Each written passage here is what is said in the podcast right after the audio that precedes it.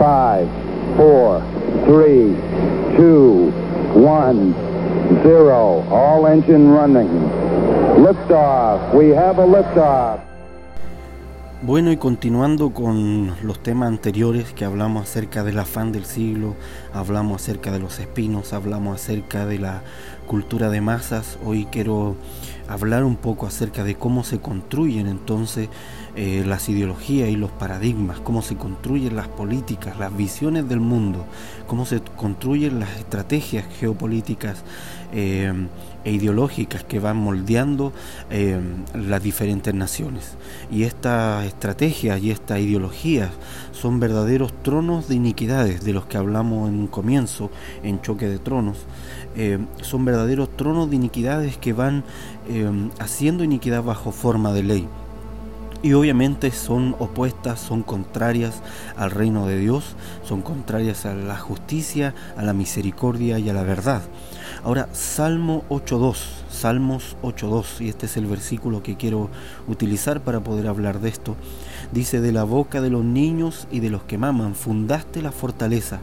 a causa de tus enemigos para hacer callar al enemigo y al vengativo.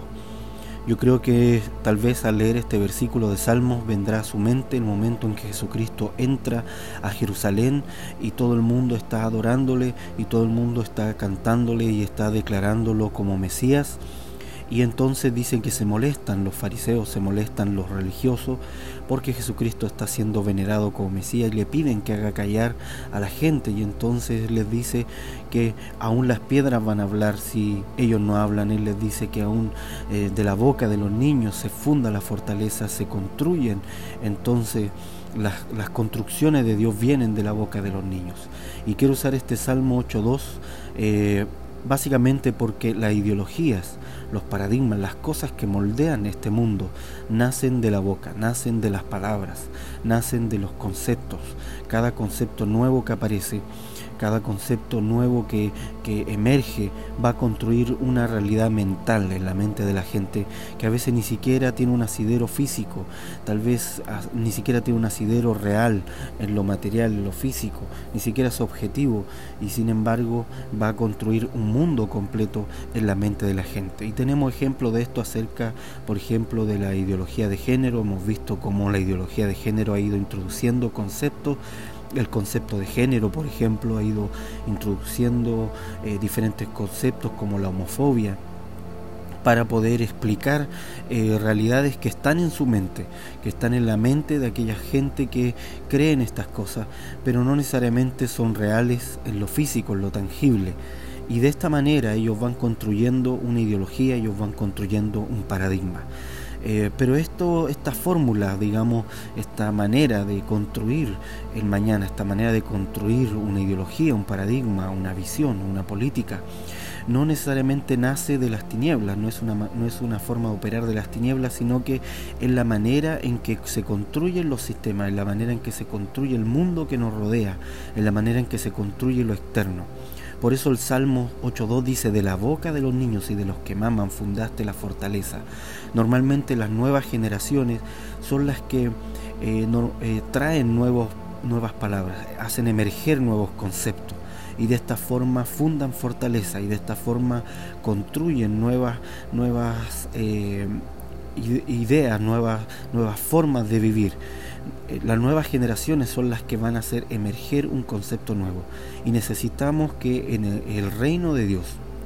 en el corazón de nuevas generaciones traiga, entonces haga emerger palabras que salgan del cielo para construir fortalezas que estén directamente relacionadas con el reino de Dios, que estén fundadas en la roca que es Cristo, que a través de la revelación de Jesucristo podamos hacer emerger nuevas palabras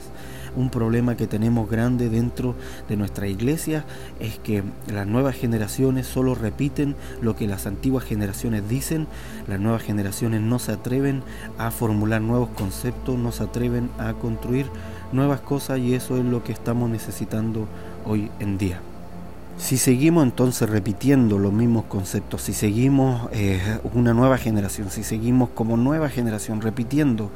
las mismas palabras, repitiendo las mismas revelaciones de hace 100 años, obviamente no vamos a poder construir ninguna fortaleza, no vamos a poder responder a los dilemas de las naciones. Necesitamos hacer callar al enemigo y al vengativo, como dice Salmo 8.2, a través de las palabras de la boca de los niños y de los que maman. A través de las palabras de una nueva generación, Dios quiere fundar fortaleza, Dios quiere construir fortalezas para poder vencer al enemigo, para poder vencer y hacer callar, fíjense en esa frase del Salmo 8.2, para hacer callar al enemigo y al vengativo. Así que, queridos amigos, vamos a destruir ideología, vamos a destruir paradigmas políticas que son adversas, que vienen del trono de iniquidades